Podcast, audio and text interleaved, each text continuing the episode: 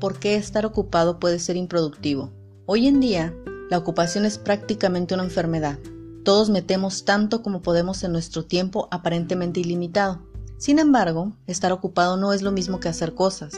¿No has tenido un día en el que sentiste que no tenías un minuto de sobra y aún así viste que no habías logrado nada?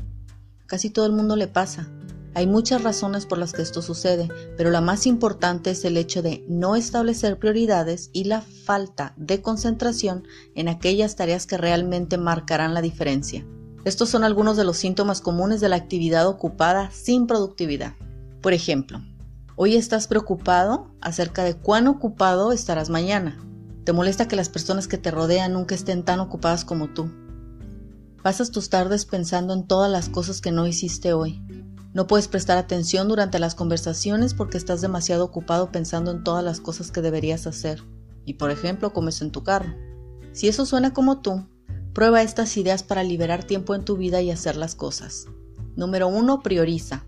Decide cuáles son las tareas más importantes que debes realizar hoy. Si no eliges lo que vas a hacer hoy, estás dejando que el mundo o los demás decidan las prioridades para ti. Determina la dirección de tu día tomando una decisión antes de que empiece el día. Solo es algo en lo que decidas centrarte, aunque sea una parte del día, desde limpiar, leer, terminar algo de trabajo o el... Fíjate en cómo estás perdiendo el tiempo. Fíjate cómo estás perdiendo el tiempo. Muchas veces evitamos intencionalmente hacer lo que sabemos que deberíamos estar haciendo. No queremos hacer esa llamada telefónica difícil, trabajar en ese informe que hemos estado temiendo durante semanas o terminar algo que iniciamos. Todos somos excelentes para inventar otras cosas que hacer cuando realmente no tienen mucho impacto. Observa las cosas que haces cuando no quieres hacer lo que deberías estar haciendo. Puede que decidas distraerte limpiando tu escritorio, revisando el correo electrónico o tomando café.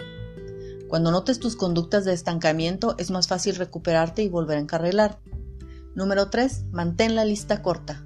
Una buena idea es hacer una lista de todo lo que realmente necesitas hacer y luego concentrarte en las tres o cuatro cosas principales que se han hecho hoy Puede que no parezca suficiente, pero imagínate cómo se vería tu lista de tareas si hubieras estado haciendo este ejercicio durante las últimas dos semanas.